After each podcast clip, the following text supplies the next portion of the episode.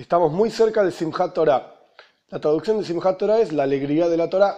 Es una fiesta en donde nos alegramos muchísimo con el hecho de que Dios nos eligió y nos dio una Torah y la podemos estudiar, etc. Inclusive está escrito que la alegría de Simchat Torah es superior todavía a la alegría de todo Sukkot, que la alegría de Sukkot viene después de la tensión de Rosh Hashanah, Yom Kippur, etc. Nos liberamos en alegría en Sukkot. Durante los días de Sukkot bailamos en la alegría Simchas Beis Hashoyeva, la alegría de haber vertido agua en el Beis Hamikdash, en el templo, al punto tal que nuestros sabios dicen que quien no vio la alegría de cómo se vertía agua en el altar, no vio nunca alegría en su vida. Y sin embargo, la alegría de Simchat Torah es superior a esto. Ahora bien, hay algo que no se entiende. La alegría de la fiesta de Sukkot está escrita en la Torah. Te vas a alegrar en tu fiesta. Sukkot es una fiesta extremadamente alegre. Y está escrito en la Torah que uno tiene que estar alegre. Simchat Torah no está escrito en la Torah.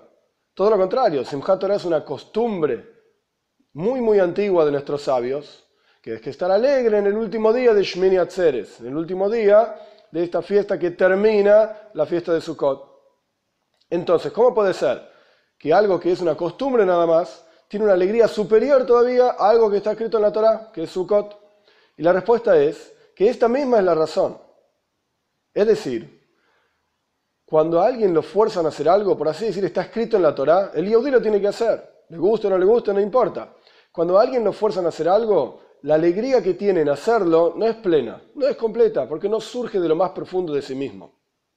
Ahora, cuando alguien elige hacer algo, esa alegría es muy profunda, porque viene de lo más, más interno de su propia alma, porque la persona quiere hacer eso. La alegría de Sukkot es, por así decir, una alegría forzada. Porque la Torah nos dice que tenemos que estar alegres, es una orden, andá y alegrate. La alegría de Simchat Torah es una alegría que nosotros mismos elegimos alegrarnos en la Torah. Nosotros mismos mostramos el cariño y el aprecio que tenemos en la Torah.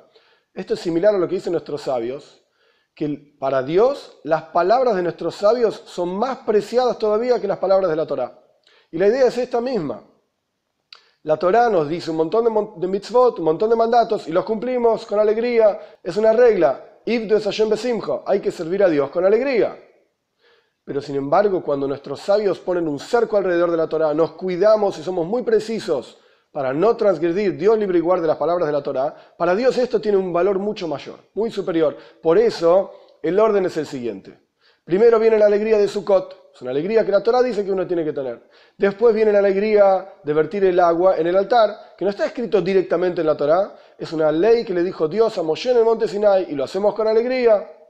Pero lo superior a todo es la alegría de Simchat Torah, es la alegría de bailar con la Torah, es la alegría de entender que somos un pueblo, que somos el pueblo del libro y que tenemos este libro que lo podemos estudiar con una profundidad enorme porque es la sabiduría misma de Dios y cuando estudiamos este libro y con mucha profundidad, alcanzamos a Dios mismo. Y esta es la alegría de Simchat Torah.